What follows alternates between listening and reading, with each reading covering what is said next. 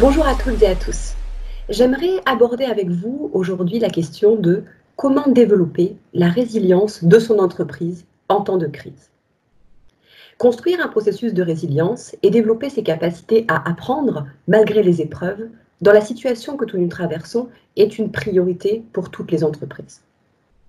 Cette crise révèle plus que jamais la complexité de nos systèmes, mais aussi l'interdépendance des problèmes économiques, sociaux et environnementaux auxquels nous faisons face et auxquels nous devrons probablement faire face également dans l'avenir. Cette interdépendance suppose une chose. Pour être résilient, il n'est plus possible d'agir de manière isolée. Créer un sens collectif à son action est une priorité pour s'adapter. Alors comment est-il possible de développer et de renforcer sa résilience en temps de crise?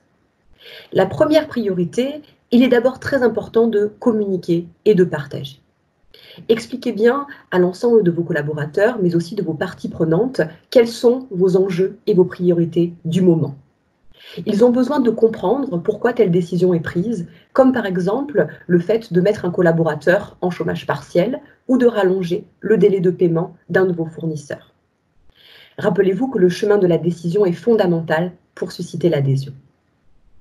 Faites de votre mieux pour impliquer vos employés et vos partenaires dans les réflexions du changement.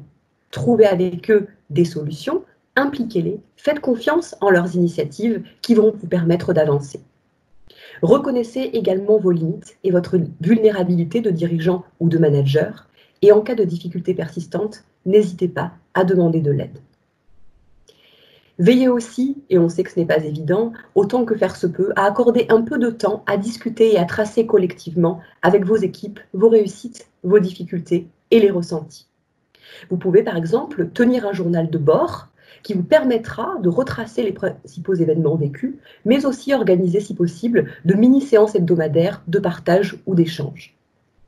Construisez de nouvelles formes de solidarité et résistez à utiliser la crise pour le seul intérêt de votre entreprise valoriser les initiatives sociétales positives de tous. Cette posture renforcera votre capital social, mais également vous rendra moins vulnérable pour la suite.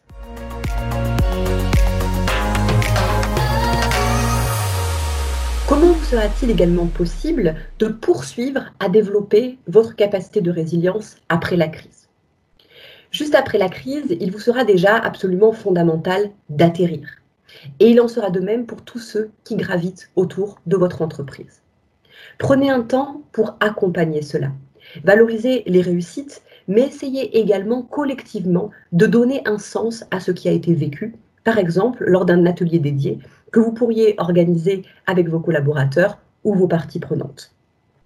N'oubliez pas aussi que la crise est souvent un moment qui peut faire bouger, ou en tout cas s'ajuster la mission de votre entreprise, votre stratégie, mais aussi ce que vous ou vos collaborateurs avez envie de faire en commun.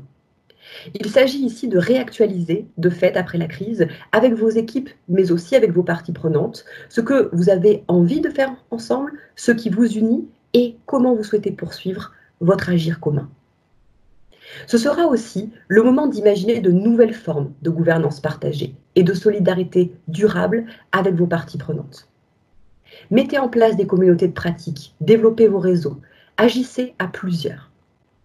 Définissez enfin quel pourrait être votre engagement sociétal et vous le rôle que vous aimeriez jouer dans votre entreprise, mais aussi à titre personnel, dans un commun plus grand.